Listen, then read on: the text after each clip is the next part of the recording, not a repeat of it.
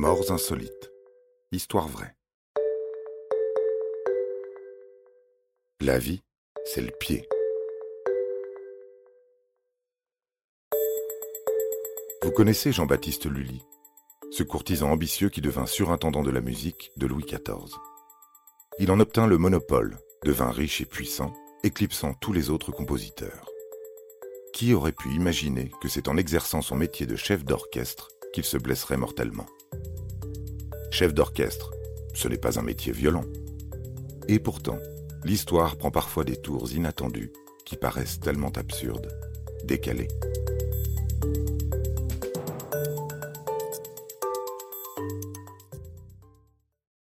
En 30 ans au service du roi Soleil qu'il met en scène, le musicien d'origine italienne est parvenu à accumuler les privilèges, éliminant les rivaux. Il est le maître de l'opéra français. Nulle part dans le pays on ne peut en faire jouer un sans son accord. Arrivé au sommet, il est riche et puissant. Mais en 1687, âgé de 54 ans, Jean-Baptiste Lully n'est plus dans les petits papiers du monarque absolu. Contrarié par le libertinage et l'homosexualité affichée de son surintendant de la musique, Louis XIV n'assiste plus aux représentations de ses opéras. Toujours soucieux de regagner les faveurs royales, Lully décide de faire jouer son Te Deum pour la guérison du monarque de droit divin, atteint d'une fistule au fondement. Il s'agit du Te Deum composé en 1677 pour le baptême de son fils aîné, dont Louis XIV est le parrain. C'est une œuvre grandiose, chef-d'œuvre d'architecture musicale. C'est la pièce religieuse la plus jouée de son temps, qui accompagne mariage princier et victoire militaire. En tout, une dizaine de représentations qui réunissent à chaque fois plus de 150 musiciens et choristes. Celle du 8 janvier 1687, à l'église des Feuillants de la rue Saint-Honoré à Paris, est la dernière pour Lully.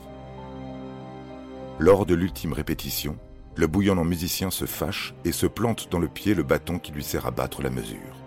Il lui entaille la chair, la douleur est fulgurante. On appelle un médecin qui lui conseille de se faire amputer du petit doigt de pied. Hors de question.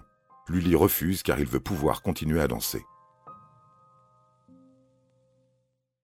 La gangrène s'installe et remonte le long du pied, de la jambe. Les meilleurs chirurgiens insistent pour qu'il se fasse amputer, mais il s'entête dans son refus. Le compositeur baroque meurt donc à Paris le 22 mars 1687, sans avoir retrouvé la faveur royale mais c'est les deux pieds devant qu'il franchit pour la dernière fois le seuil de l'église Notre-Dame des Victoires où il est enterré. C'était important les pieds pour lui. Il y tenait beaucoup. Vous avez aimé cet épisode? N'hésitez pas à le commenter, à le partager et à le noter. À bientôt pour de nouvelles histoires. Studio Minuit, créateur de podcasts addictifs.